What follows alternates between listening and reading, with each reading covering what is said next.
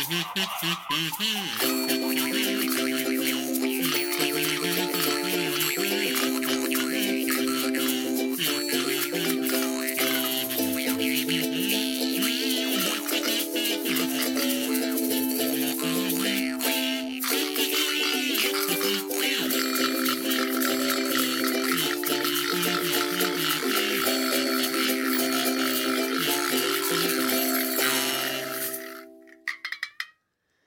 Ist ja irre, dieser total verrückte, total verrückte Podcaster im Sumpf. Nein, herzlich willkommen im Sumpf.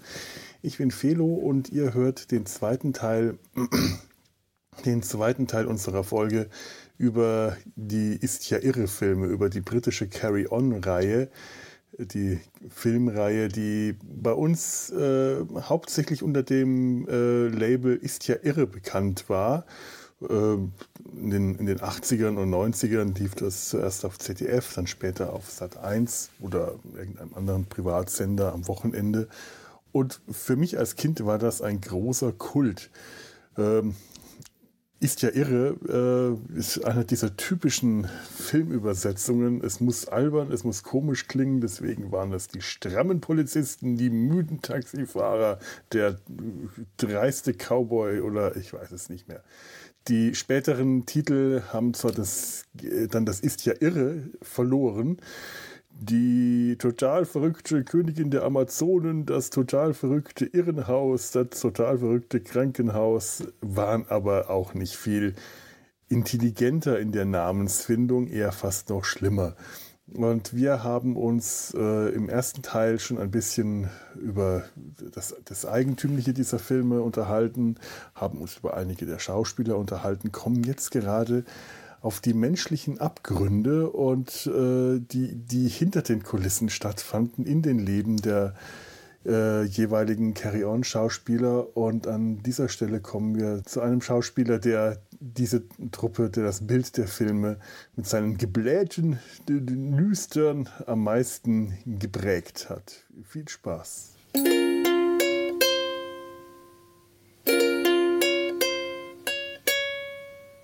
Kenny Williams, Kenny, Kenneth Williams. Ich habe mir so viele Dokus angehört von Leuten, die von, von Schauspielerkollegen und Kolleginnen von ihm, die dann wirklich die ganze Zeit als von Kenny von ihm reden, Kenny Williams. Und da ich ihn ja noch mit der Stimme von Kermit dem Frosch habe, finde ich Kenny Williams einfach ein unglaublich äh, passender und niedlicher und liebenswerter Name für äh, diesen herrlichen Schauspieler, der übrigens und das ist jetzt ein äh, Verhältnis, das, also ein, eine Gemeinsamkeit, die ich mit ihm habe. Das habe ich jetzt heute rausgefunden. Der hat am selben Tag Geburtstag gehabt. Das ist das erste Mal seit ich weiß nicht, wie vielen Jahren, dass mein Geburtstag wieder eine Bedeutung bekommt. Es war, es war nur ein paar Jahre früher, vermute ich. Ja, 1926.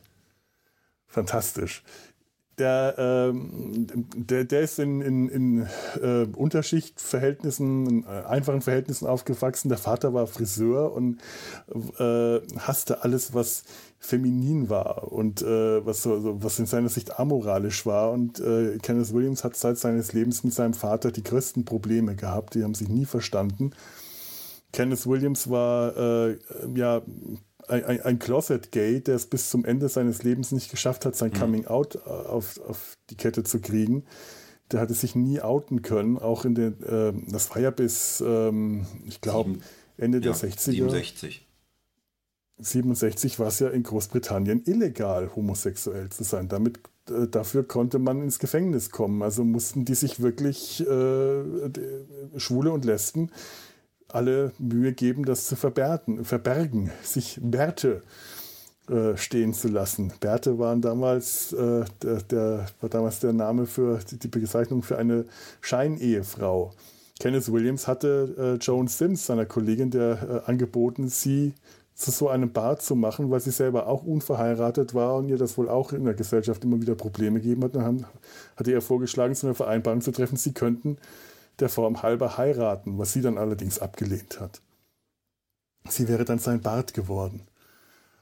Und äh, Kenneth Williams, ähm, der hat Tagebuch geführt Also man weiß heute sehr viel mehr über sein Privatleben, als man damals wusste, weil der sehr verschlossen war und sehr äh, ein sehr zurückgezogener Mensch. Nach außen hin konnte der regelrecht schüchtern sein, wenn er eben nicht diese, diese Rolle gespielt hat. Ah, oh, ah, dieses äh, gezierte Getue der hat dann hat versucht, sich in Gesellschaft, die er nicht kannte, als äh, extrem gebildet mhm. darzustellen. Der konnte eigentlich nur aus sich rausgehen und komisch sein und Leute zum Lachen bringen, wenn er die Leute kannte, wenn er unter Freunden oder unter Kollegen war.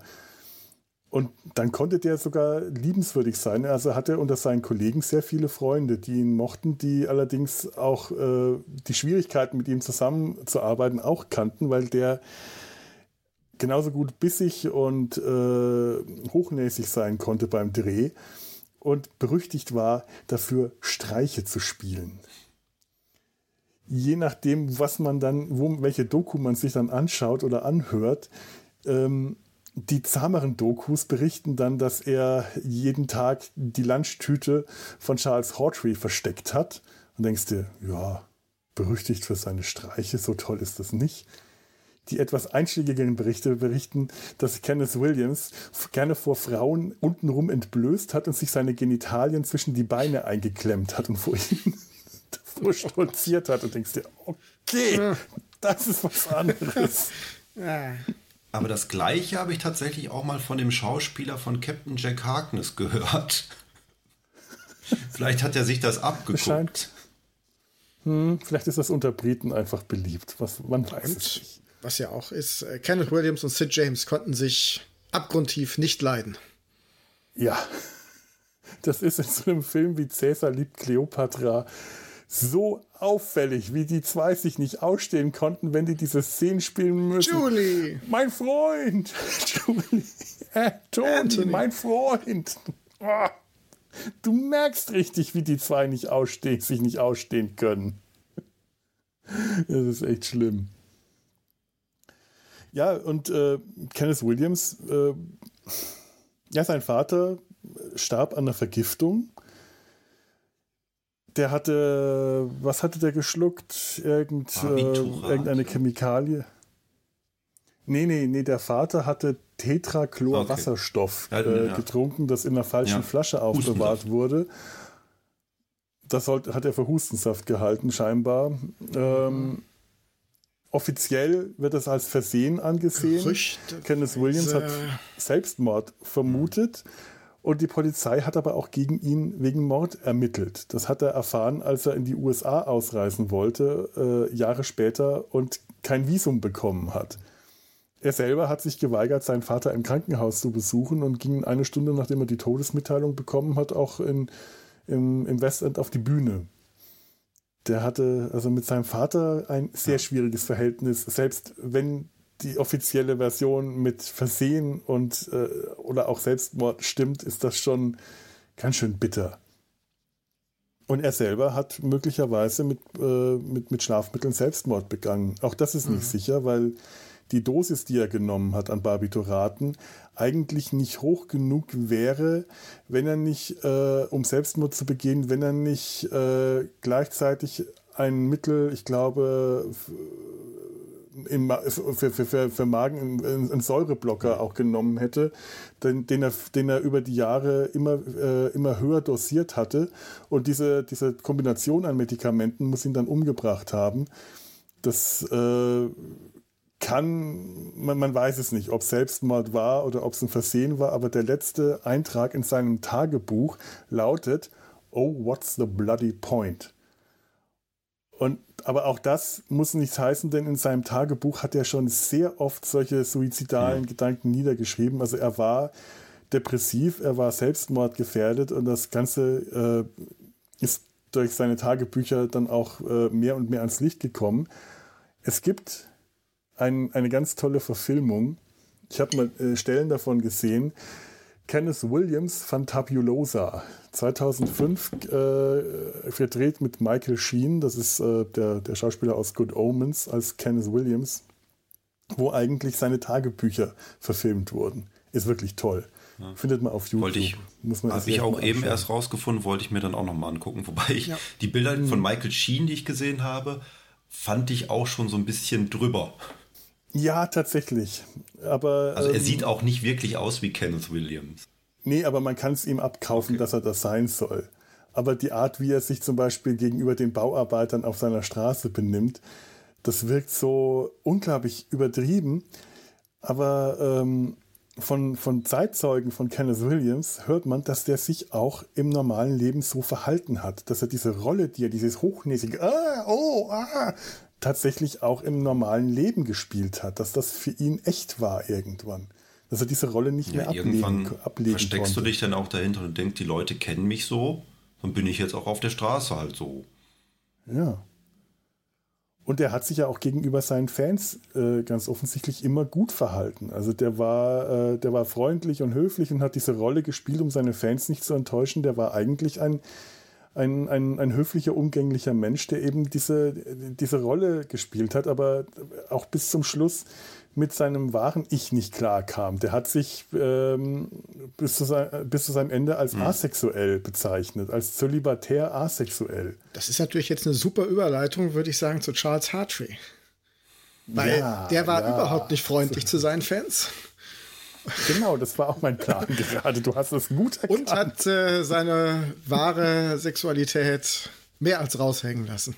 Ja, Wahnsinn. Ja, in, in, in jeder äh, Carry-On-Beschreibung äh, im Internet liest man das Wort Camp. Camp ist auf Deutsch tuntig. Und das trifft auf Charles Hawtrey einfach unglaublich zu. Das ist, das ist der lange Dürre mit der Brille, der immer so ein bisschen abwesend schaut, der durch sein, äh, seine Catchphrase Oh, hello bekannt geworden ist oder äh, Hello, hello, hello there. Aber dieses, dieser erste Auftritt, den er hatte, wurde immer mit diesem Hello begleitet, weil das wohl durch einen Zufall auch äh, sein erster Auftritt in, äh, in, in, Carry On Sergeant war. Er sollte eigentlich nur reinkommen und sagen, ich bin auf dem Klo eingesperrt gewesen beim ersten Appell, aber er kommt rein mit Hello.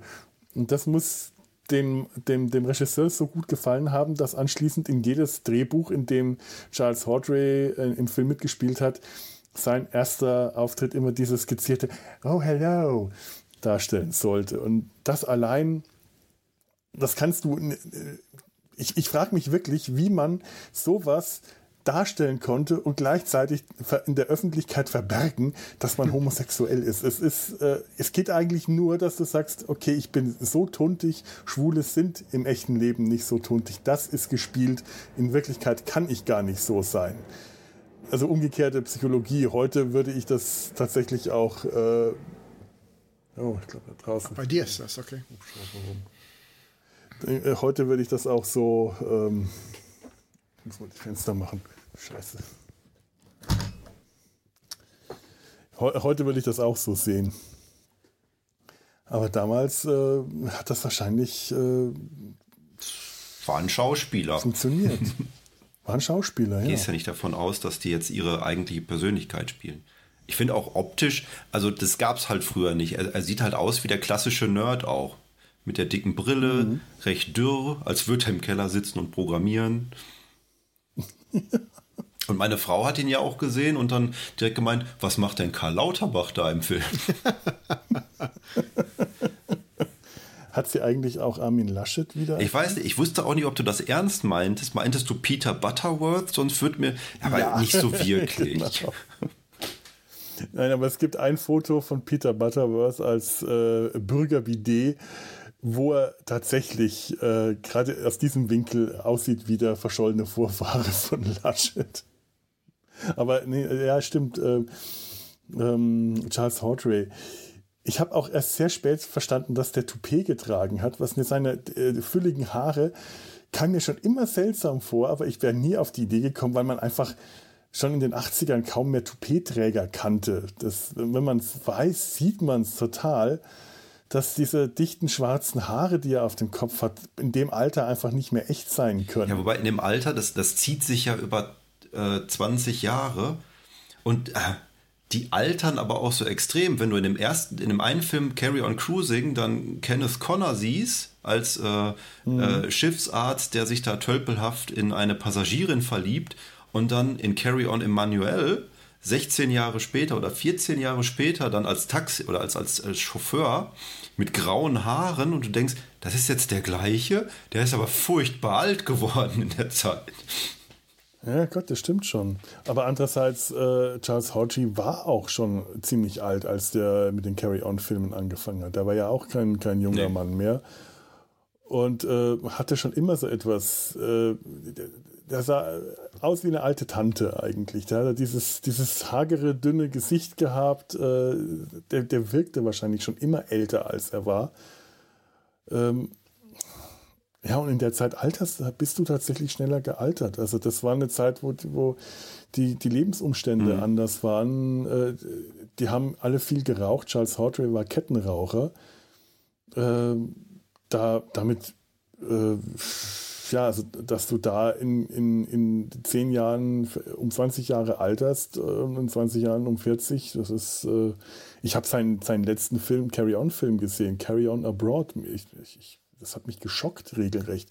Man sieht ihn da in Badehose äh, am Strand liegen, also am, am Strand in Anführungszeichen, und es war erschütternd. Der war zu dem Zeitpunkt so äh, so starker Alkoholiker, dass, dass das sein letzter Film war, weil sie nicht mehr mhm. mit ihm drehen konnten. Der konnte nicht mehr drehen, der konnte seine, seine Dialoge nicht mehr behalten. Der war überhaupt nicht mehr in der Lage am, am Set, äh, man konnte sich auf den nicht verlassen der war äh, nicht, nicht, nicht richtig mehr zurechnungsfähig. Man, ist, ist, man merkt, dass, dass es immer wieder Filme gab, wo die Schauspieler, wo immer wieder zwischen äh, Shot und Gegenshot geschnitten wurde.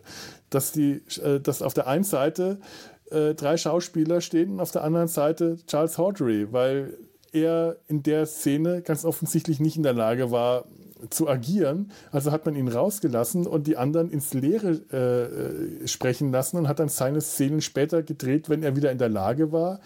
Wie zum Beispiel am, am Ende von Carry On Abroad treffen sie sich alle nochmal in der Kneipe. Und ganz zum Schluss, nachdem sie alle schon da sind, kommt dann Charles mhm. Hawtrey, äh, rein. Und sie drehen sich alle zu ihm um und sagen, hey, ah, und dann Schnitt in die Tür und man sieht Charles Hawtrey, er sagt irgendwas, Schnitt zu den anderen und ja, ja, ja, und die Reaktion und du merkst, der war aber nicht da, weil der wahrscheinlich nicht mehr in der Lage war, diese Szene zu drehen. Und das haben sie, das, das gibt es in so vielen Filmen, wo das wirklich, wenn man es weiß, auffällt. In Don't Lose Your Head, in Carry On Screaming. Es ist mir im nachträglich ganz häufig aufgefallen, dass der in vielen Szenen dann einfach nur verwirrt irgendwo in der Gegend rumlief, weil der auch ständig betrunken war. Schon relativ früh in Carry On mhm. Spying muss er ohnmächtig geworden sein, als er auf diesem Fließband äh, durch diese, diese Maschine gejagt wurden. Und Barbara Windsor, deren erster Film das war, dachte, der, der hätte Angst gehabt und dabei war er einfach nur zu betrunken. Ja, sie, irgendjemand und, äh, wollte ihm doch auch ein Brandy bringen und er meinte, nein, das ist das Letzte, was er jetzt braucht. ja. Schätzchen, von dem hat er schon genug. Das muss irgendwie die Antwort von Kenneth Williams gewesen sein. Das braucht er jetzt nicht noch. Ja, und das Ganze ist ja dann noch schlimmer geworden, als seine Mutter gestorben ist. Mhm. Die er immer mit zum Set gebracht hat, die, glaube ich, auch demenzkrank war. Die hat er dann immer mhm. in der, ja. äh, in seiner, na, wie heißt das bei Schauspielern? Garderobe, Garderobe. Dankeschön. Eingeschlossen, während sie gefilmt haben. Und nachdem sie dann gestorben war, hat man ihn aber auch noch in seiner Garderobe mit seiner toten Mutter reden hören, die nicht mehr da war. Ja, schon ziemlich erschütternd. Da musste er dann erst richtig angefangen haben zu trinken. Der ist dann nach Kent gezogen, in so eine Hafenstadt, um dort mit den äh, ansässigen Marinesoldatenschülern anzubandeln. Mhm. Muss da auch lokal berüchtigt gewesen sein. Also lokal im Sinne, in beiderlei Sinne, äh, bei der Bevölkerung als auch bei den örtlichen Kneipen. Der hat in fast jeder Kneipe irgendwann Kneipenverbot bekommen. Es gibt Kneipen, die sich da bis heute weigern, auch nur ein Foto von ihm aufzuhängen, weil der sich so unmöglich benommen hat, dass der äh, sich irgendwann mit allen angelegt hat, Leute beschimpft hat. Äh, Fans, die ein Autogramm von ihm wollten, hat er die, die Autogrammzettel zerrissen und all solche furchtbaren Dinge gemacht haben. Und irgendwann ähm, hat es bei ihm gebrannt, weil äh, entweder ist er mit, einem, mit, einer Zigarette auf dem Sofa eingeschlafen oder einer seiner Liebhaber hat äh, die Wohnung angezündet. Und er ist dann von einem Feuerwehrmann gerettet worden. Allerdings, wie äh, Zeugenaussagen bestätigt haben, dann erst nachdem der stärkste Feuerwehrmann gekommen ist. Er wollte von dem größten und stärksten Feuerwehrmann gerettet werden, sonst hätte er sich geweigert, gerettet zu werden. Und dann stand er unter, unten auf der Straße und ich habe Fotos davon gesehen und das ist wirklich erschütternd. Du siehst ihn dann, er wirkt alt und eingefallen und verwirrt und es, du siehst, wie schlecht es ihm geht. Er hat kein Toupet auf, er ist in eine Decke eingewickelt und sieht wirklich äh, erbärmlich aus. Und auf die Frage, äh, wie es ihm geht, hat er gemeint, schlecht, seine Zigaretten sind noch oben geblieben. Tja, man muss äh, Prioritäten setzen. Ja. Und Kenneth Williams soll ja Zeit seines Lebens ziemlich neidisch auf ihn gewesen sein, mhm. weil er halt hm. so ein bisschen verklemmt war und nicht so, ne, nicht so der Lebemann. Nach dem Motto, äh, er, er hat keinen Spaß am Leben und Charles Hartree geht in eine Kneipe und hat an jedem Finger fünf Matrosen, so ungefähr. Ne? Hm. Ja, das, was Charles Hawtrey offen ausgelebt hat, hat Kenneth Williams äh, bis zu seinem Lebensende nicht geschafft. Ja. Charles Hawtrey war, glaube ich, auch der, der konstant unzufrieden mit der Bezahlung war bei den Filmen. Der sich dann ja. schon recht früh beschwert hat, von wegen, ich möchte mehr Geld haben, ich möchte irgendwie weiter oben auf der Liste stehen, weil der auch Kinderstar war. Oder zumindest schon sehr, sehr mhm. früh angefangen hat mit dem Schauspiel und dass man den auch schon vorher kannte vor den Filmen. Ich meine, alle hatten, glaube ich, so ein bisschen eine Karriere vorher, aber er hatte wohl die, die Lenk, am längsten laufende Karriere bis dahin. Und die haben dann, was war es, 5000 Pfund pro Film bekommen. Mhm. Und damit war er irgendwann nicht mehr einverstanden und dann haben sie ihn einfach weggelassen, weil so war das dann bei den Filmen. Wer jetzt nicht kommt, wir holen einfach jemand anderen dazu. Ja, wer sich, wer sich aufmuckt, äh, ist dann beim nächsten Film ja. einfach nicht mehr aufgestellt worden es war ja kein festes Team. Es war jetzt nicht wie bei einer Serie, wie beim Mesh, wo du einen festen Cast hast, die unter Vertrag waren für äh, alle Folgen. Da waren es alle, äh, für, für jeden neuen Film wurde der Cast neu zusammengestellt. Und wenn dann jemand äh, gesagt hat, nee, ich mache nicht mit oder ich will zu viel Geld, dann wurde jemand anders. Die, weiblichen äh, Hauptfiguren wurden ja auch regelmäßig. Also es gab immer so eine äh, äh hübsche Blonde. Das waren auch regelmäßig neue Schauspielerinnen. Äh, die sich auch häufig beschwert haben, dass sie zu wenig Gage bekommen haben oder schlecht behandelt wurden, dann kamen dann die nächsten. Am Anfang war es ja Sh Shirley Eaton, die dann auch bei James Bond in Goldfinger mitgespielt hat. Mhm. Ach ja. Vergoldete. Da dachte ich, den Namen kenne ich doch irgendwoher. Schau Und natürlich, um es auch mal erwähnt zu haben, im ersten Film äh, natürlich William Hartnell, der erste Doctor Who. Dr. Ja. Who, genau. Und er ist nicht der einzige Doktor, Nein. der ja. äh, bei Carry On mitgespielt hat. John Pertwee, John Pertwee der dritte Doktor, ähm, hatte mehrere Cameo-Auftritte, hat sich aber Mühe gegeben, nach eigener Aussage, nicht zu sehr, äh, nicht über diese Cameo-Auftritte, über diese kurzen Auftritte, wo, wo ich glaube, in mindestens zwei äh, Rollen frühzeitig gestorben ja. ist umgebracht wurde, der wollte nicht so sehr damit in Verbindung gebracht werden, weil er schon begriffen hat, dass dieses Typecasting die Karriere ruinieren kann, dass er darauf nicht so sehr festlegt. Ja, wobei es ja, es war doch auch ein Schauspiel, der unglaublichen Spaß daran hatte, sich zu verkleiden, oder? Das hat er doch bei ja. Dr. Who dann extra noch mit eingebaut. Das hätte er da voll ausleben können. Und wie? Der hätte ja wirklich, äh, ich meine, bei Dr. Who, er hat ja seine ganze Garderobe, also die ganzen verrückten äh, Klamotten, die der Doktor gerne mal trägt, die dann später von den, äh, von, von, von, den Produzenten oder Regisseuren oder äh, von dem äh, äh Film äh, Dreh, Drehteam, oh, ich habe die Worte jetzt gerade nicht durcheinander, Vokabular ist gerade etwas schwierig. Das hatte damals John Pertwee selber mitgebracht. Mhm. Er hat seine eigene Garderobe. Die Samtjacken, die Rüschenhemden, die, die Umhänge, das waren alles John Pertwees eigene Klamotten. Der hätte also das tatsächlich äh, schön ausleben können. Der ist aber auch in tollen Kostümen aufgetreten. Der war in den Kostümfilmen dabei. Der war ein Carry-On Cowboy, da war er Sheriff, äh, Sheriff Earp. Mhm.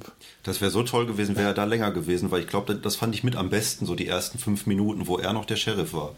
Der taube, Als völlig ja. kurzsichtiger Sheriff.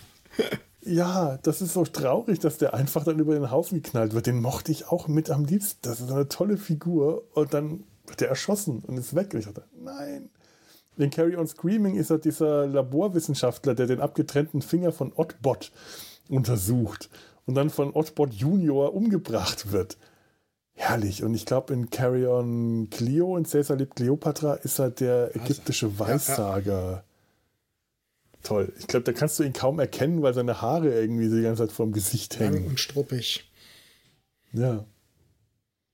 Ja, und äh, William Hartnell war der, die, die erste Hauptrolle, der erste Sergeant, nachdem, nachdem, nach, nach, nachdem Carry On Sergeant die ganze Filmreihe auch benannt wurde. Und mir ist es, jetzt wo ich den Film gesehen habe, ist mir aufgefallen, wie oft in diesem Film auch einfach nur Carry On Sergeant mhm. gesagt ja. wird. Sergeant weitermachen von seinem Vorgesetzten. Und nach diesem Carry On ist die ganze Filmreihe benannt. In jedem Film kommt auch einmal irgendwo die Aufforderung Carry on, Carry on, Carry on Shopping. Ja. Carry on, carry on regardless ist dann einfach nur ganz zum Schluss, wo sie einmal rufen, Carry on regardless. Oh Gott, ja.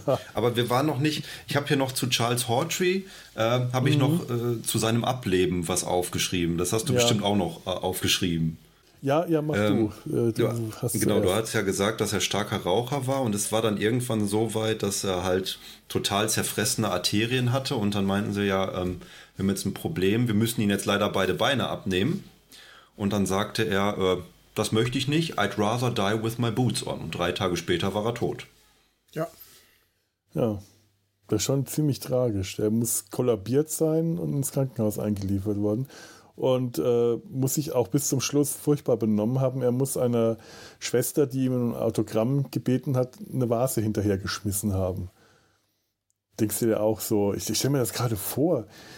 Die, die Schwester, die sieht jetzt hier einen ihrer, ihrer Stars äh, bei ihr auf der Station, will, will ihn noch pflegen, die letzten Stunden irgendwie helfen und er macht dann sowas und stirbt dann. Ich glaube, da bist du als Fan, äh, das dürfte ja auch sehr schwer fallen, anschließend noch weiter Fan zu sein. Ich muss aber echt sagen, äh, Charles, äh, äh, Charles Hawtrey ist äh, mit einer meiner Lieblinge in den Filmen.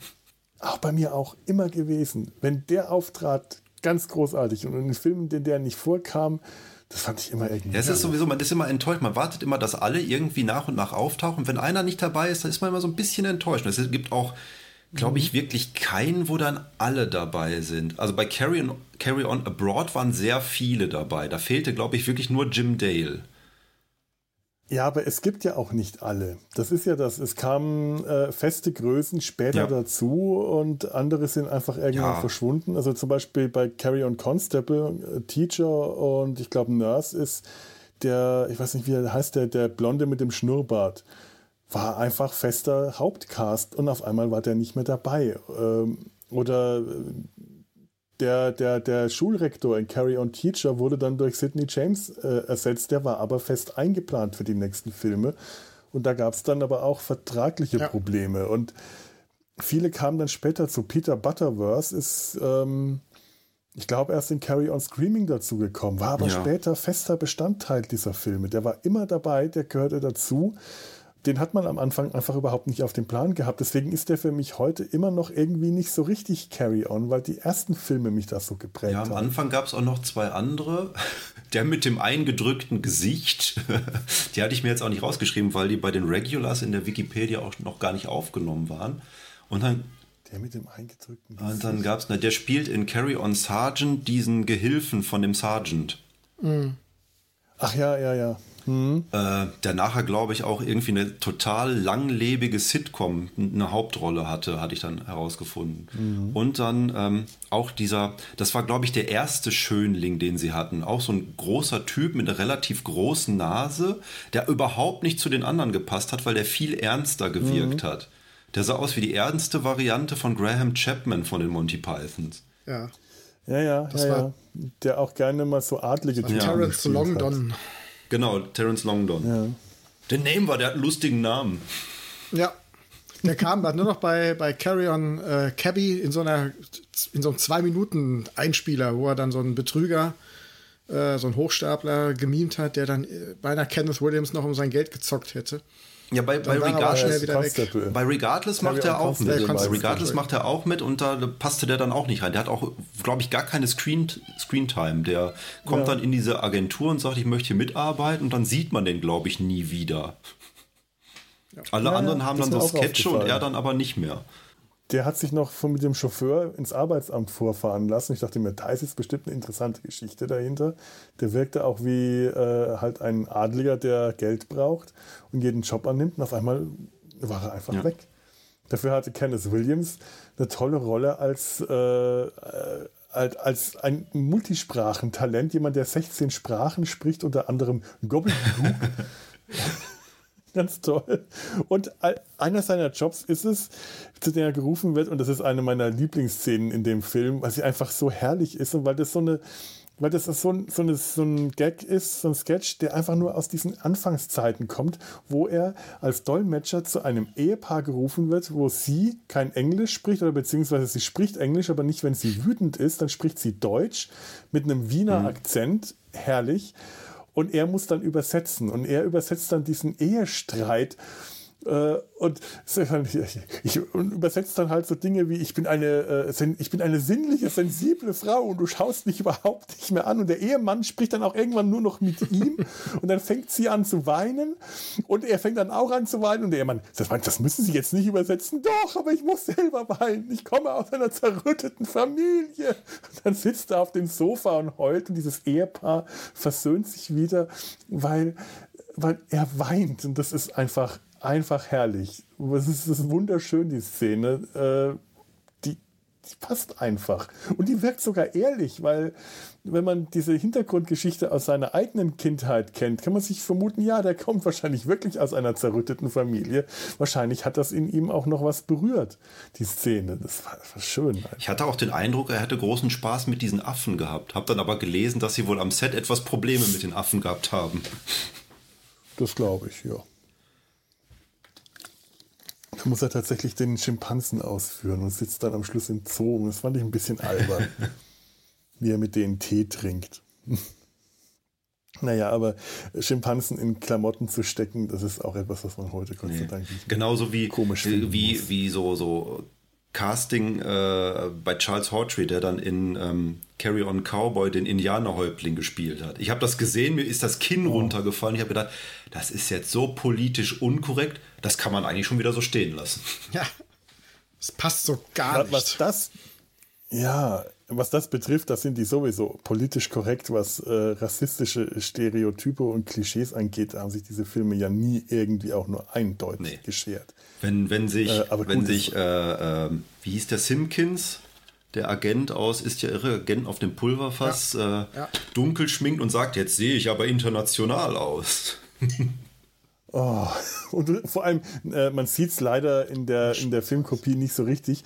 Nur das Gesicht dunkel schminkt, aber den Hals noch weiß lässt. Es ist herrlich. Äh, äh, Kenneth Williams hat in äh, Carry On Up the Khyber den Kasi von Calabar, also einen indischen Fürsten gespielt, mit braun angemaltem Gesicht und ähm, Bernard Grashaw, dieser Zwei-Meter-Hühne, der spielt auch in zwei Filmen irgendeinen ja. äh, dunkelhäutigen, in drei Filmen, in Carry On Up the Khyber spielt er noch einen Afrikaner, den afrikanischen äh, Vorarbeiter dieser Truppe. Das ist so unwahrscheinlich rassistisch, was die da machen. Und die machen das einfach. Man, man sitzt da und äh, kann es nicht komisch finden, aber diese Charaktere sind auf ihre Weise so komisch. Bernard Grashaw hat in diesen Rollen, finde ich, auch am meisten geglänzt, wenn er den äh, Beduinenfürst äh, in Follow That Camel darf spielt. Ich, darf ich dich einmal kurz unterbrechen? Breslaw. Breslaw. Hm? Breslaw, okay. Bernard, Bernard Breslaw. Breslaw. Okay. Scheich Abdul Abulbul. Abdul Abulbul. Der Name war auch ein Der hat an, angeblich die Catchphrase I just asked. Ja. Da gibt es nämlich auch ein Lied zu. Mhm. Das ist aber auch wieder okay. sowas in, in Fallout Camel, was ich als Kind auch nicht verstanden habe, weil es wird ja dauernd dieser Mustafa League äh, angesprochen. Ne? Das ist ja irgendwie als, als äh, Führer oder äh, Heiliger oder wie auch immer. Ja. Und dass das natürlich auf Englisch Must Have a Leak äh, heißen soll, äh, das ist natürlich oh. mir damals nicht aufgegangen. Nee, also das war auch bei, hatte ich ja auch schon mal geschrieben. Ich, ich erkläre jetzt einen Witz. Achtung, bei Carry On Camping gibt es eine Stelle, man muss jetzt erklären, ähm, es geht darum, dass Sid James und Bernard Breslaw unbedingt mit ihren Freundinnen in ein Nudistencamp fahren wollen. ihnen das aber verheimlichen. Und dann kommen sie halt, biegen sie irgendwie falsch ab und landen in einem Camp, was genauso heißt. Das habe ich gar nicht verstanden in dem Film, warum das Camp dann genauso heißt wie das Nudistencamp.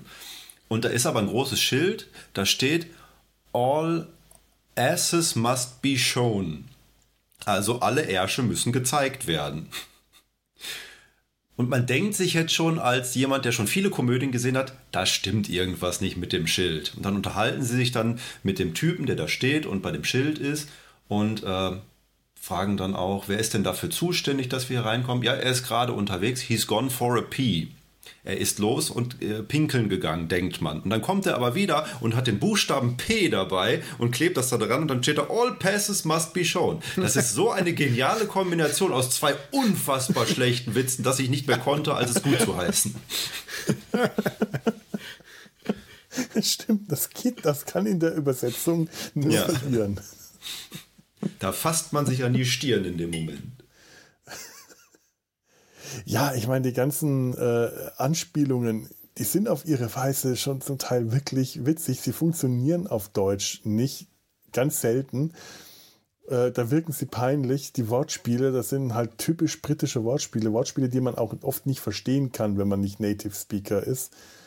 Ähm, und das wurde halt leider im Lauf der, der, der Reihe, wie, wie ich schon gesagt habe, äh, immer mehr ausgeschlachtet und immer platter und immer mehr Wert drauf gelegt. Ich, ähm, ja, also ich, ich, nach einer Weile ist mir das ja, ehrlich gesagt einfach zu peinlich. Das, das hat mich dann auch so ein bisschen gestört, als ich dann nach Jahrzehnten äh, Carry on Screaming wieder gesehen habe, dass ich dann gemerkt habe, dass das eigentlich nur so eine Aneinanderreihung von irgendwelchen Zoten war. Ich wusste aber auch noch von damals, dass ich ähm, die diese Monsterkreation in dem Film nicht mochte. Das ist ja so eine Mischung aus Frankenstein und dem Werwolf. Mhm. Mhm. Das äh, weiß ich nicht. Ja. Ja, äh, ich, ich fand äh, Oddbot toll. Ich mochte diesen, dieses, dieses, dieses Riesenmonster mit der flachen, mit dem flachen Tonnenschädel in dem großen blauen Overall. Äh, aber warum der behaart sein musste, war mir auch irgendwie schon immer suspekt. Das war dann, wurde irgendwie als Urmensch klassifiziert oder erklärt. Es ist tatsächlich eine Mischung aus Frankensteins Monster und äh, dem, weiß nicht, einem Werwolf oder dem Yeti oder was. Es ist äh, tatsächlich etwas eigenartig. Das stimmt wohl. Und wir ja. haben ja natürlich noch eine weitere Doctor Who-Anspielung, nämlich der äh, böse Doktor heißt ja Dr. Watt. Ja. Who is ja. my uncle? I haven't seen him for ages. Who's your uncle? Ich glaube, äh, dabei war Dr. Who zu der Zeit noch gar nicht so lange im Fernsehen. Aber die waren ja auch dann recht schnell. Ne? Ich habe auch gelesen, dass ähm, Carry on Spying die erste äh, Verarsche von James Bond dann auch war. Ja, und äh, James Bond gab es zu der Zeit auch noch nicht ja. so lange. Ich weiß nicht, wann Dr. No rauskam. Carry on Spying ist von 64? 64, ne? Mhm. Mhm. Oh, doch ziemlich schnell dabei. Ja gut, aber auch Agentenfilme. Ähm, ja, da waren ja auch andere, sind auch andere aufgegriffen worden. Der dritte Mann ist da ja auch ganz mhm. prägend für gewesen für den Film eigentlich. Ja, die ganzen Szenen ja. in Wien fand ich auch großartig. Film noir. Film, das stimmt. Und ja, die absolut beste Szene ist die, wo Bernard Cribbins falsch in Frauenklamotten auf dieser schrecklichen Gitarre spielt. Und dabei die amorösen.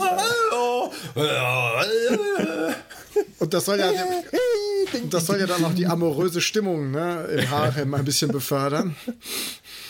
Ja, nicht nur Frauenklamotten, sondern Haremsklamotten. Ja. als Haremsdame. Das ist ja auch, das gehört ja auch zum äh, britischen traditionellen Humor.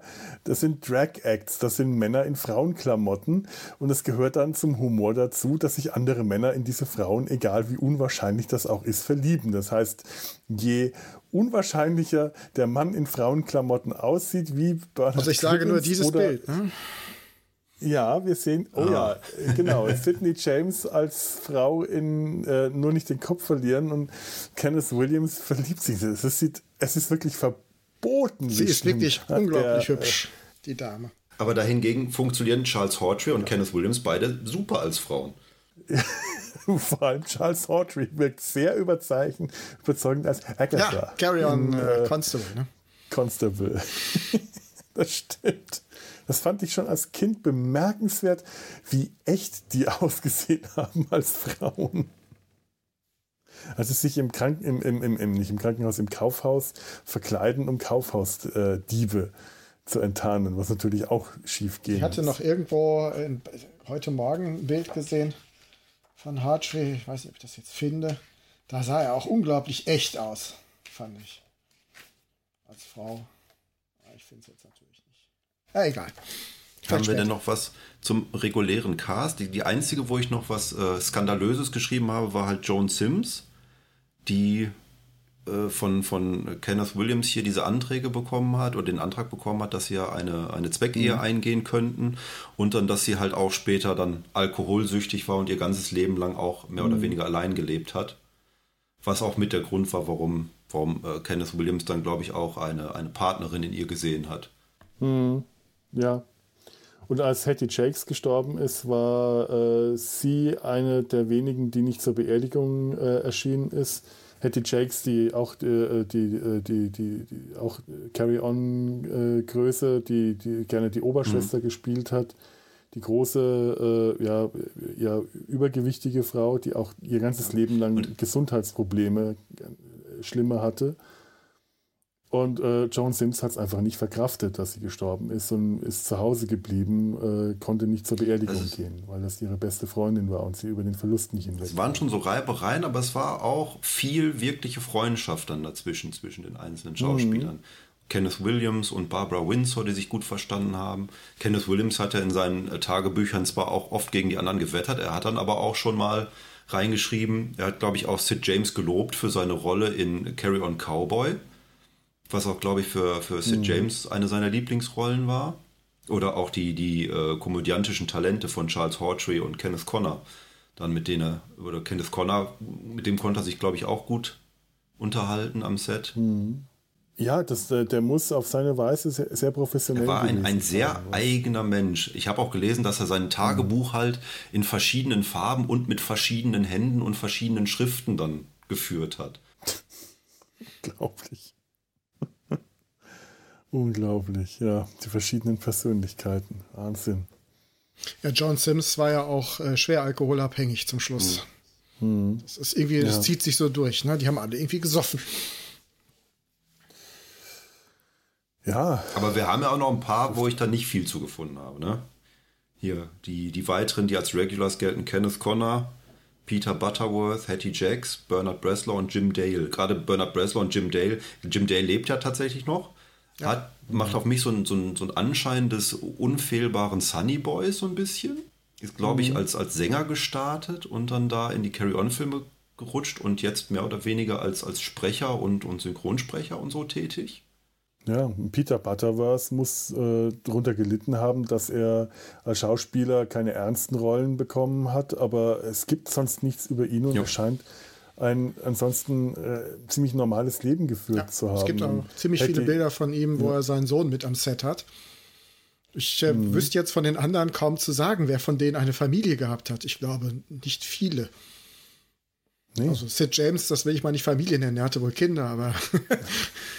Und die sind ja auch dann alle so früh gestorben. Also da ist ja keiner älter als, als Mitte 60 geworden. Mhm. Ja, äh, Hattie Jakes ist äh, auch äh, durch, durch, durch ihre, ihr Übergewicht, das immer schlimmer wurde, äh, Nierenversagen hatte sie. Also sie hatte auch wirklich ihr Leben lang schwere gesundheitliche Probleme, dass am Schluss die Filmgesellschaften sie nicht mehr versichern wollten. Die hat dann keine, äh, keine Rollen mehr bekommen. Und äh, das, das, und die war ähm, eigentlich die gute Seele am Set. Das war so eine Mutterfigur für alle. Die, die haben es halt sich um ihre Kollegen gekümmert. Also das war äh, wirklich äh, eine, eine Bezugsperson, zu der, auf, auf die sich alle verlassen konnten. Also wenn sie die Oberschwester gespielt hat, dann war sie das auch tatsächlich im echten Leben, nur nicht so kratzbürstig, wie sie in ihren Rollen rüberkam und hat auch tatsächlich darunter gelitten, dass sie halt immer nur solche, solche, solche Kratzbürsten spielen musste, bis auf einmal in Carry on Cabby, da hat sie die Hauptrolle bekommen und zwar ja quasi die Romantic, äh, der Romantic Interest. Der Gegenpart zu Sid James in Carry on Cabby ist der irre die müden Taxifahrer, spielt sie die Frau von Sid James, dem Taxibetreiber, die sich vernachlässigt fühlt, die sich in ihrer Rolle als Hausfrau nicht aufgeht und äh, er ist Workaholic und sie zieht dann heimlich ein eigenes Taxiunternehmen auf, um ihm Konkurrenz zu machen. Und sie finden dann am Schluss wieder zusammen. Und das ist meiner Meinung nach, ist, ist ja irre, diese müden Taxifahrer. Das ist nicht mein Lieblingsfilm. Meine Liebling, mein Lieblingsfilm ist irgendwo, das könnten die Geheimagenten sein oder Don't Lose Your Head, aber Die Taxifahrer ist für mich ein besonderer Film, weil das für mich der Film mit der besten Geschichte ist. Das ist ein Film, der wirklich eine Handlung mhm. hat, der eine Handlung erzählt, der zwar auch immer wieder die Episoden aneinander reiht, wie das alle Carry-On-Filme gemacht haben, aber hier wird eine Geschichte erzählt und hier sieht man Hattie Jakes einfach mal wirklich in Hochform, was die gekonnt hat als, äh, als Schauspielerin, wie sie in ihrer Rolle äh, als, ich glaube, äh, Peg, mhm. Äh, Peggy äh, leisten konnte. Man hat ihr das abgenommen, da kam keine dicken Witze und wenn, dann kam der einzige dicken Witz von ihr selber, wie sie auf der Waage ja. steht und sagt, oh, dass ein Handtuch so viel ausmacht. Das fand ich großartig. Das ist ein toller Film. Die Szene im Kreisverkehr. Ne? Und ja. oh, Charles Hawtrey, der für diesen Film überhaupt das Autofahren gelernt hat. Ich weiß noch, wie ich mit dir über den Film schrieb und du sagst, ich muss jetzt noch mal reingucken und äh, dich dann eine Stunde nicht mehr gemeldet hast und dann kam nur noch eine Zeile, ich bin immer noch bei der Szene mit dem Kreisverkehr. Es ist so fantastisch. Charles Hawtrey hat Pinepot gespielt, äh, einen ehemaligen Veteran, der dann eine Stelle in diesem Taxiunternehmen findet, weil die gerne Veteranen anstellen und er einfach ein solcher Chaot ist und so unfähig in allem und nicht wirklich Auto fahren kann. Er fährt wie, wie Sau.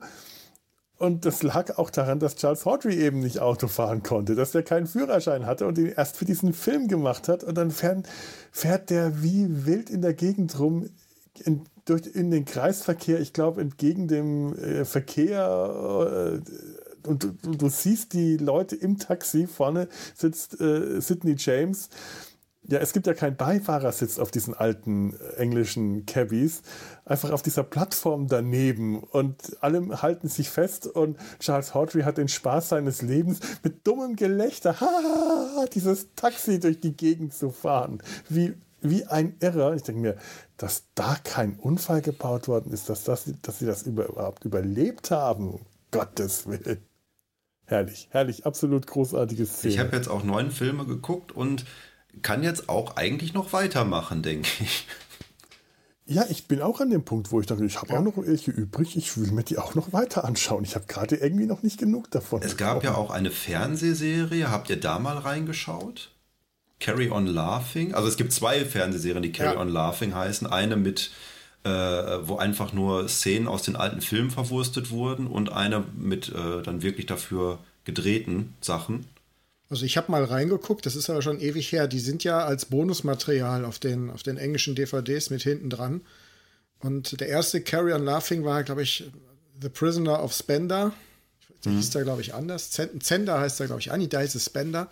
Und da kannte ich den Film, da gibt es einen Film, gibt es mehrere Filme. Und einer ist mit Peter Sellers, der ist Ende der 70er entstanden. Den habe ich als Kind auch sehr gemocht. Ja. Ich war ein bisschen enttäuscht von der Carry-On-Variante und dann habe ich irgendwie nie weitergemacht. Und zusätzlich gibt es ja noch Carry on Christmas. Da würde ich mal reingucken. Die sind nicht als Bonusmaterial dabei, aber da habe ich jetzt tatsächlich äh, äh, mir die DVDs äh, kommen lassen, weil da auch ähm, Christmas Carol äh, verwurstet okay. wird. Mit Charles Hartree als Geist der gegenwärtigen ja. Weihnacht oder der Vergangenheit. Ich weiß es nicht genau. ähm, das, das würde ich mir vielleicht mal für Weihnachten aufheben. Und ich, ich glaube, ähm, äh, Sid James als, als ja, Scrooge. Ja, das passt. Ja, man findet das auch auf YouTube in äh, furchtbarer Qualität, aber man, man, man kann die im Internet finden. Ich schätze mal, dass die auf DVD schöner zu sehen sind, dass einem die Augen Ich werde das mal überprüfen. Ich habe gestern mal reingeguckt in Carry on Laughing in, in Folge Nummer 2, weil die klang auch nach irgendeiner Grusel-Episode, war dann, glaube ich, so eine Kriminalgeschichte. Das ist schon, also es wirkt wie ein abgefilmtes Theaterstück. Mhm. Also es hat jetzt, glaube ich, wirklich nichts mit den, mit den Filmen zu tun, ist auf, auf TV-Filmmaterial dann auch gedreht und es kam in der ganzen Zeit, die ich geguckt habe, glaube ich, genau zwei Sets drin vor einmal ein großer Raum, wo viele Leute saßen und dann eine Szene mit äh, Kenneth Connor als Butler und einem anderen Schauspieler, der vorher noch nicht aufgetaucht war. Ich glaube, die Carry-On-Regulars tauchen da auch immer nur so als oder teilweise auf, ja. mehr als Cameo, als, äh, als reguläre genau. Schauspieler dann. Ich glaube, das ist dann wirklich gut als Bonusmaterial zu sehen. Ja. Also deswegen, das hat mir auch die erste Folge, da hat mir schon so nicht gefallen, wie du schon sagtest, so dieses, diese Atmosphäre, ne? Äh, Bottle Show mäßig. Also wir haben einen Raum und da schmeißen wir alle rein mhm. und ähm, es wirkt halt auch total anders. Es, es, hat nichts eigentlich mit dem zu tun, wenn man jetzt wirklich Carry on Don't Lose Your Head guckt und das hinterher, das ist also wirklich mhm. eine herbe Enttäuschung. Ja, das stimmt. Gibt es denn irgendwas Vergleichbares? Ich meine, das ist ja schon so eine Sache, ne? über, über 20 Jahre 30 Filme zu drehen mit demselben Cast. Das Einzige, was, was mir so dann eingefallen ist, wäre die Edgar Wallace-Filmreihe. Die hat zwar nie das Genre gewechselt, aber dann auch in, in kurzer Zeit mit immer denselben Leuten dann, dann Filme rausgehauen. Auch in wechselnden Besetzungen und, und Rollen, aber immer wieder sind die gleichen Leute dann aufgetreten. Naja, man hat schon viele, äh, gerade bei, bei Komödien, ähm, nimm, nimm, dir mal die Bud Spencer und Terence Hill Filme. Da hast du auch immer wieder die gleichen Schauspieler, die auftreten, in, in meistens Nebenrollen, in, in, in, Gangsterrollen und auch immer alles in wechselndem Setting äh, oder, oder Louis de Finet mhm. oder so. Das, äh, also das ist schon so ein, das ist schon so ein Rezept. Ähm, wir nehmen bekannte Figuren, bekannte Schauspieler und setzen die einfach mal immer wieder in, in neue Setup, in, äh, verschiedene Kulissen, in verschiedene Zeiten, in verschiedene Umgebungen.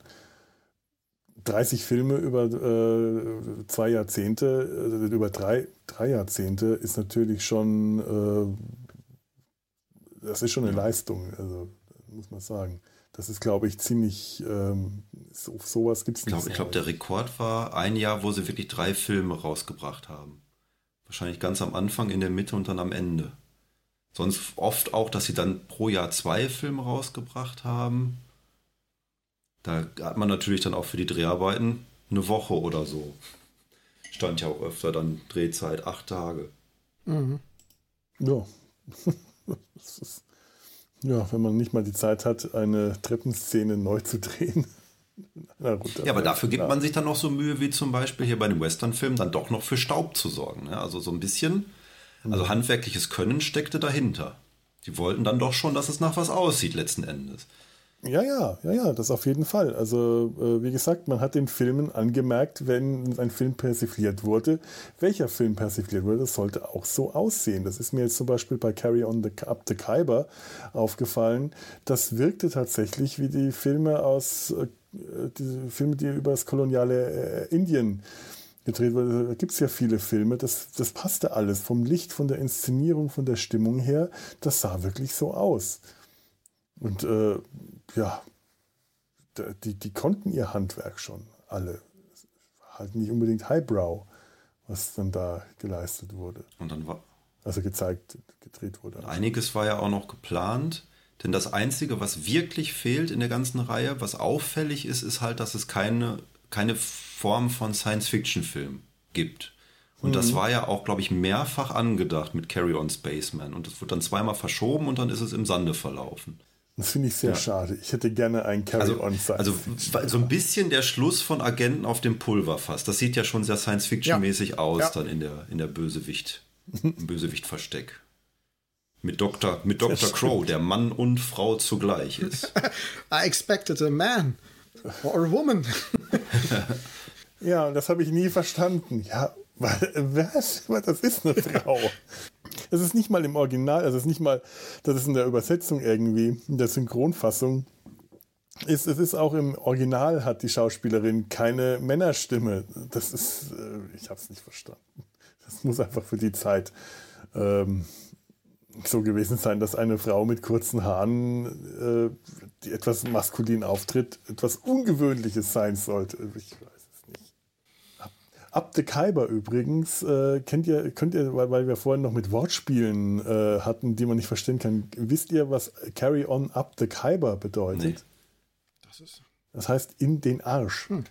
Kyber ist äh, Rhyming Slang. Es gibt ein Cockney-Phänomen äh, des Rhyming Slangs, wo ein, äh, ein Wortpaar benutzt wird, das sich auf etwas reimt, meistens etwas äh, Unanständiges.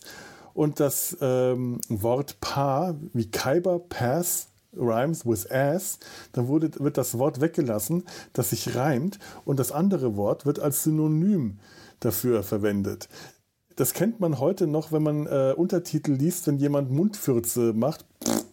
Und man liest Raspberry. im Untertitel Blows Raspberry. Ja. Raspberry Tart rhymes with fart. Raspberries ist äh, ein Synonym für Mundfürze, für äh, wenn man die Luft durch die Backen bläst. Und Up the Khyber ist Khyber Pass rhymes with ass. Das war damals vollkommen bekannt. Äh, die hatten das als äh, ähm, als, den, äh, als, als Arbeitstitel eigentlich nur und haben gedacht, das kommen wir, kriegen wir nie durch die Zensur durch. Äh, Carry on up the Khyber ist halt der Khyber Pass, der äh, irgendwo in Wales gedreht wurde. Der, der Gebirgspass äh, nach, zum Himalaya hin. Und äh, deswegen heißt Carry on up the Khyber ja äh, weitermachen in den Arsch.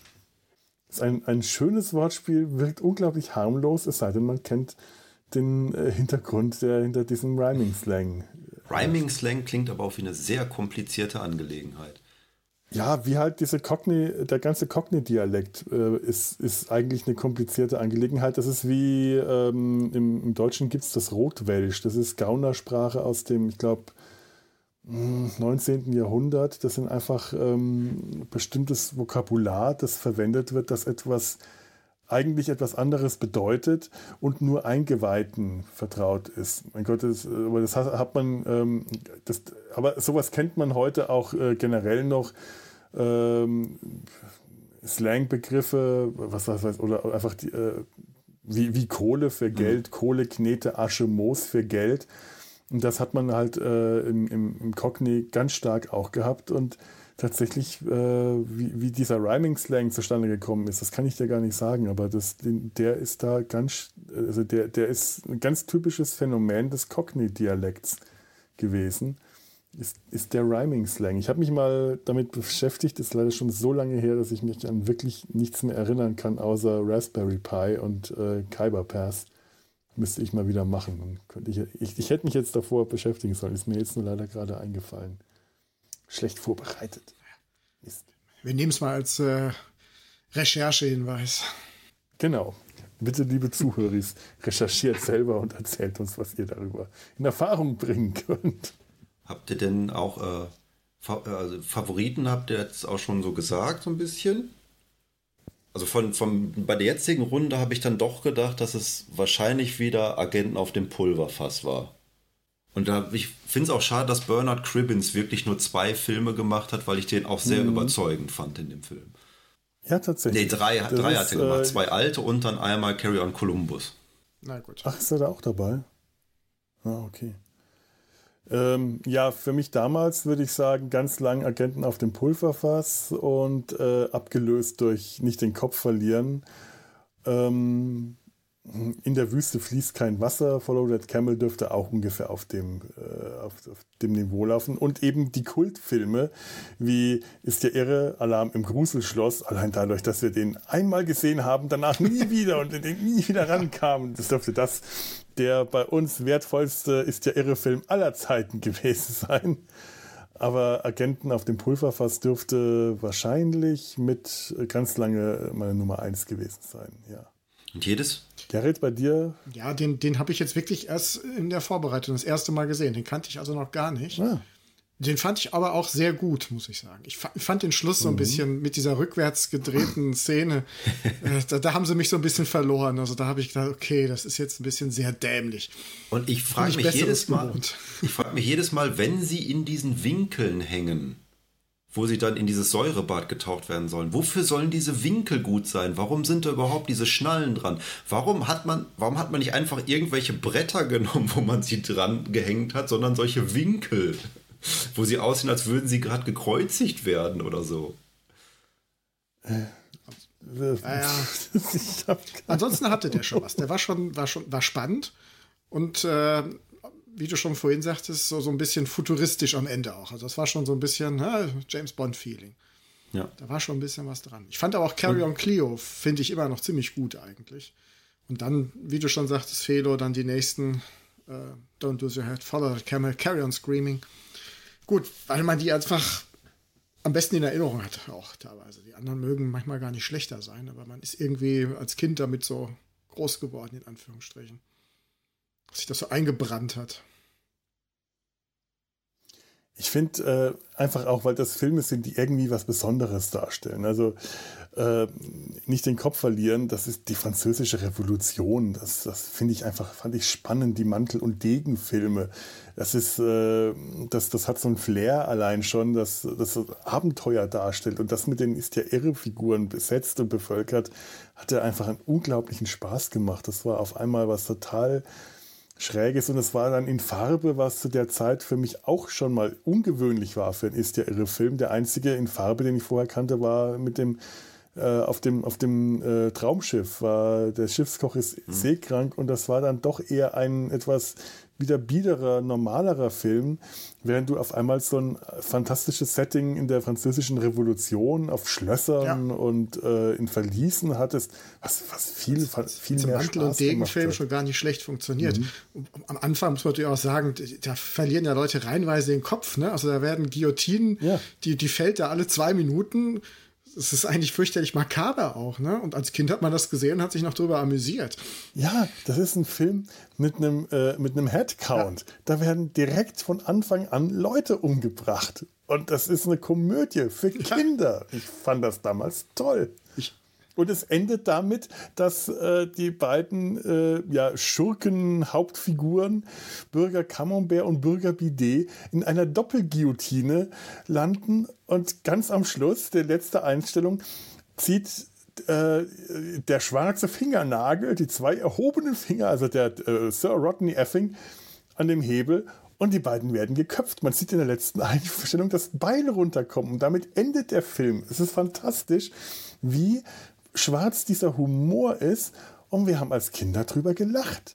Ist schon, ist schon was Besonderes. Wobei Film. ich kann mich erinnern, in der Fassung, die ich gesehen habe im ZDF, da wurde der Schluss, der war geschnitten. Ne? Also man sieht, wie Rodney ja. Effing seine Maske lüftet, weil sie ja vorher sagen, zum Glück ist der nicht hier. Ne? Und dann, ja, bin ich ja doch. Und dann zieht er das wieder runter und dann war Ende. Cut. Diese Szene, dass dann wirklich das Beil fällt, okay. habe ich erst auf der DVD-Variante gesehen. Ich dachte, oh, da kommt ja noch was. Erstaunlich. Ich habe mir eingebildet, man hat das damals also, schon gesehen, aber wahrscheinlich habe ich das einfach nur ergänzt im, im Kopf. Das, man kann ja nicht, oder war dann jede äh, Enthauptung rausgeschnitten, weil so einer am Schluss nee. wäre dann ja auch noch egal gewesen. Ja, aber wenn du die quasi Helden äh, umbringst, das, das, das, das macht man. Das waren ja die ganze Zeit. Vielleicht, weil der Held dann der äh, Henker war. Weil die beiden, dass ja. die beiden Bösewichte dann hingerichtet werden, hätte man vielleicht. Ich muss mal gucken. Ich, irgendwo bei meinen Eltern wird noch die, Video, äh, die Videokassette mit der Aufzeichnung liegen. Vielleicht kann ich das nochmal irgendwie restaurieren. Hm. Dass man das abrupte hm. Ende da sieht. Das wäre schon interessant. Ja. Ich habe ja direkt angefangen mit Carry On Emmanuel, weil ich ja so ein Fable für schlechte Filme habe. Und das sollte auch. Wobei mittlerweile ist, ist die Meinung etwas anders. Ich glaube, der davor soll noch schlechter sein. Carry On England. Das glaube ich ist auch ein Kriegsfilm. Habe ich mich oh, auch nicht rangetraut. Also Carry On Emmanuel ist jetzt nur noch der zweitschlechteste. Und dann irgendwo Carry On Columbus, der der schlechteste britische Film des äh, letzten Jahrtausends sein soll. die habe ich alle nicht so richtig geschafft. Von Carry On Emmanuel kenne ich wirklich nur die einschlägigen Szenen und mehr habe ich einfach nicht über mich gebracht. Das ist, es ist wirklich furchtbar. Meine Befürchtung war ja, dass es sich wirklich anfühlt wie so ein Soft-Porno-Film. Das war aber nicht so. Also es, es fühlte sich dann tatsächlich an wie ein Carry On-Film. Vielleicht, wenn ich ihn jetzt noch mal gucken würde, weil es halt der erste war, jetzt nachdem ich die anderen Klassiker gesehen habe, wird er sich noch schlechter anfühlen. Aber also so beim ersten Mal gucken, war er erträglich, fand ich. Ich habe irgendwann auch hm. ähm, so, so, ein bisschen das Interesse verloren und bin dann geistig äh, irgendwo anders hingegangen. gibt es halt auch so, so Einstellungen, wo sie dann äh, mit dieser Emanuelle, die dann auch eine neue Schauspielerin ist, weil ihnen ihre alten, ihre alte Riege nicht mehr attraktiv genug war. Ja. Äh, und dann erzählen dann die Hausangestellten. Also das ist das Emanuel ist die äh, Frau von einem Diplomaten, der gespielt wird von Kenneth Williams, der keinen mehr hochkriegt, weswegen sie sich andere amoröse Abenteuer sucht. Und äh, dann sitzt sie halt mit den Hausangestellten zusammen und jeder muss dann amoröse Abenteuer erzählen, die sie erlebt haben. Das wird dann auch so, so in, der, in der Mitte so ein Episodenfilm. Nachher gibt es dann noch irgendwie so eine politische Geschichte, dass sie halt auch mit allen möglichen anderen ähm, Diplomaten geschlafen hat. Und das, das führt dann eins zum anderen und Kenneth Williams kriegt am Ende wieder einen hoch. Ach, schön. Ein Aber ich glaube, Kenneth Williams schön. war, glaube ich, auch sehr unzufrieden mit dem Drehbuch und äh, auf äh, seinen Anfragen musste dann einiges geändert werden, dass er überhaupt mitgemacht hat. Ja, der hat ja auch wirklich häufig äh, Drehbücher abgelehnt. Also nicht häufig, der ist, glaube ich, ähm, mit am meisten in den meisten Filmen aufgetreten, mhm. weswegen es halt aufgefallen ist, wenn der mhm. mal in einem Film nicht dabei war äh, und man dann plötzlich gemerkt hat, diese Rolle hätte, äh, wurde von irgendwem gespielt, die hätte wie die Faust aufs Auge zu Kenneth Williams gepasst, zu dem, was er sonst spielt, aber er ist nicht da. Und dann war das ganz häufig, dass er das Drehbuch abgelehnt hat, wenn das der Fall war. Das waren, glaube ich, 25 ja. von 30. Mhm. Er war auf alle Fälle auf Platz 1 der, die am meisten aufgetaucht sind. Ja, ja wie du vorhin ja auch schon sagtest, ja. Felo, ähm, er hatte oft eine sehr negative Meinung von den Drehbüchern, aber hat halt dieses Zusammenspiel mit den anderen äh, genossen, weil er die teilweise auch mhm. für gute Schauspieler gehalten hat. Das hat halt Spaß gemacht. Die Drehbücher als solches nun ja. Tja, kann man ihm jetzt auch nicht ganz übel nehmen. Also, wie gesagt, im, im späteren Bereich. Ja, ja, ja, ja, das stimmt natürlich. Und dann wollte Peter Rogers die Serie ja nochmal 91 oder 92 wiederbeleben mit Carry On Columbus. Ähm, wo dann die meisten auch gesagt haben, sie haben es dann für Peter Rogers gemacht, dass sie nochmal mitgespielt haben. Der dann auch kurz darauf gestorben ist. Oder was Gerald Thomas? Gerald Thomas, ne? Ich weiß es nicht. Ich glaube aber bei Carry on Columbus hat da überhaupt außer Jim Dale noch jemand von der alten Truppe mitgespielt. Äh, ja, äh, wie gesagt, äh, Bernard äh, Cribbins hat einmal mitgespielt. Ah, ja, es ja. waren ein paar, aber irgendwie wollten sie auch noch Kenneth Williams drin haben. Bernard Cribbins übrigens auch wieder ja, ja. Doctor Who. Äh, Der stürzt den zehnten Doktor in den Tod. Wilfried Mott. Genau. Ja, aber es waren halt auch, das war 92, es waren halt auch schon viele verstorben, ne? ja. die man gar nicht mehr kriegen konnte. Ja. Sid James, Kenneth Williams, Peter Butterworth, Charles Hartree. Charles Hartree. Da war halt nicht mehr viel Potenzial. John Sims. John Sims. Nee, die war noch nicht war noch tot. Da. Die war noch da. Und äh, Barbara Windsor war auch noch da. Die ist ja erst 2020, ja. glaube ich, gestorben. Ja, das war. Aber die hat das Drehbuch gelesen und äh, wollte nicht. Das hat sie selber gesagt, sie war entsetzt von dem Drehbuch. Und dann gab es auch, glaube ich, noch mal zwischendurch wieder Versuche, es wieder zu beleben. Ich glaube, der letzte war sogar vor vom Beginn der Pandemie und das ist dann durch die Pandemie dann wieder im Sande verlaufen. Gott. Andererseits kann man sich auch nicht mehr so wirklich vorstellen, dass, äh, ich meine, mit einem Film wäre es dann ja nicht getan. Also ich könnte mir es ist schwer, sich vorzustellen, aber ich kann mir äh, vorstellen, wenn es gelingt, dass es dann auch ein Erfolg wär, wieder wird, weil es ist äh, halt äh, ähm, in, in, England ein Riesenkult. Und wenn sie es schaffen würden, das gut zu machen, und es würde wahrscheinlich aber auf die gleiche Weise wiederbelebt werden, wie halt alle neuen Star Trek-Serien äh, gerade. Die eine Hälfte schreit furchtbar, das ist nicht mehr mein Carry-On, und die andere sagt, ah, endlich Carry-On, so wie es modern ist es würde wahrscheinlich auf sowas hinauslaufen. Wenn sie es machen, kann ich mir ziemlich sicher sein, wenn sie es nicht total äh, verbocken, dass es auch erfolgreich wird. Nur ob es uns gefällt, das ist halt die große Frage. Ich glaube eher nicht. Aber äh, andererseits, britische Comedy äh, hat immer schon einen gewissen, äh, eine gewisse eigene Qualität gehabt. Ähm, kommt drauf an, wer es inszeniert, wer da mitspielt, worum es geht. Müsste man abwarten. Ich wäre schon neugierig, was dabei rauskommt, wenn sie es nochmal versuchen. Warum nicht? Oder sind alle, die sich dafür interessieren, auch schon fast tot? Sind wir schon. Das wäre allerdings auch möglich. Sind wir. Sind wir, wir sind nicht mehr die, die Zielgruppe, die das Geld in die Kinos bringen würde. Wir sind die letzten Überlebenden. Es ist so traurig. Ach ja, aber ich glaube, die letzten Überlebenden, das ist so ein gutes hm. Stichwort. Ich glaube, wir bringen das mal zu einem Ende. Es klang wie ein äh, homogenes Ende jetzt. Ja, bevor wir jetzt hier anfangen in irgendwelche Zoten und äh, bevor wir uns jetzt alle nackt ausziehen und hier die Sexvariante von, äh, vom Sumpf machen. Sumpf, Sumpf weiter Emanuel, das brauchen wir nicht. Da würde ich dann doch mal lieber vorschlagen, kommen wir zu einem natürlichen Ende, ohne das Ganze nochmal aufzuleben. Aber wer war also den, den Sumpf wird es weitergeben und wir werden wahrscheinlich auch ja, ähm, Kultkomödien äh, wieder besprechen, die uns irgendwann mal verfolgt und äh, äh begleitet haben.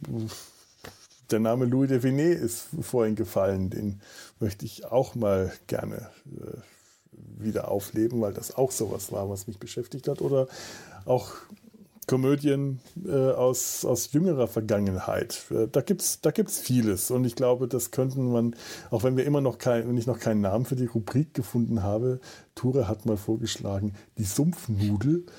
Ich bin mir nicht ganz sicher, aber ich glaube, das war mit Annäherung der beste Vorschlag. Mal schauen. Liebe Zuhörer, sagt uns doch, was eure äh, Lieblingskomödien, Comedy-Reihen, Filmreihen, Serien so waren. Vielleicht ist ja da auch was dabei, was wir wieder erkennen. Ähm, oder wie ihr damals Carry On und die ist ja irre Filme äh, gesehen habt. Habt ihr sie auch in den 80ern im Abendprogramm im ZDF gesehen? Habt ihr sie in den 90ern auf Sat 1 gesehen? Habt ihr sie vor kurzem vielleicht erst entdeckt? Was haltet ihr davon? Und äh, nochmal zu erwähnen, wenn ihr das jetzt hier zeitnah hört nach der Veröffentlichung, guckt mal in die ARD-Mediathek. Da tauchen jetzt tatsächlich ja. immer mal wieder welche auf. Die werden da, glaube ich, nachts um eins oder so gesendet und dann kann man sie halt in der Mediathek nachgucken. Hm, dann sind die da immer noch eine Weile verfügbar, das stimmt. Zwar in der Regel auf hm. Deutsch dann, äh, aber. Und in guter Qualität auf alle Fälle. Das ja. Wellington, du bist mein Waterloo der Satz aus Ist ja irre, der Schiffskoch ist seekrank, äh, der bei uns in der Familie auch zu einem geflügelten Wort war. Und als ich das neulich in der Mediathek angeschaut habe, habe ich mich sofort wieder dran erinnert. Jawohl. Ich bedanke mich bei euch beiden. Gerrit, du hast noch gar nicht gelacht. Doch, ganz am Anfang. ich kann es auch nicht. Ich auf Kommando ja. kann ich es nicht.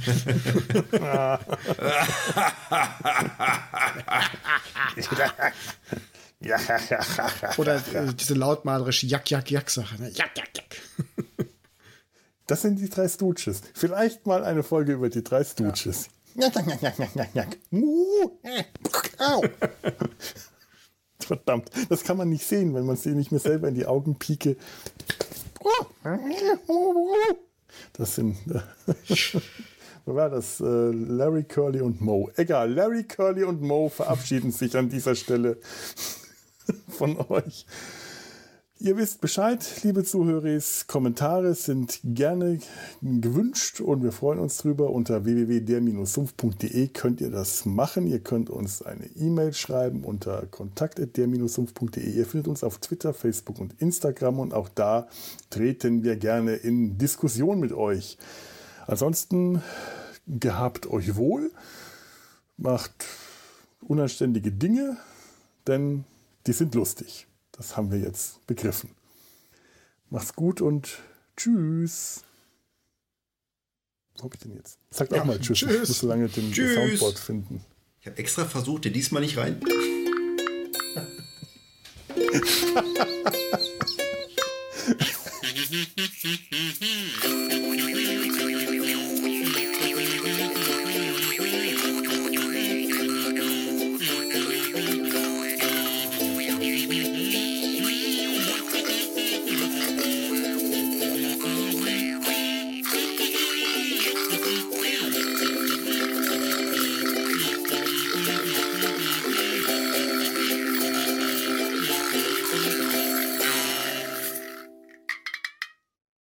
Fehler weggebrochen. Fehler.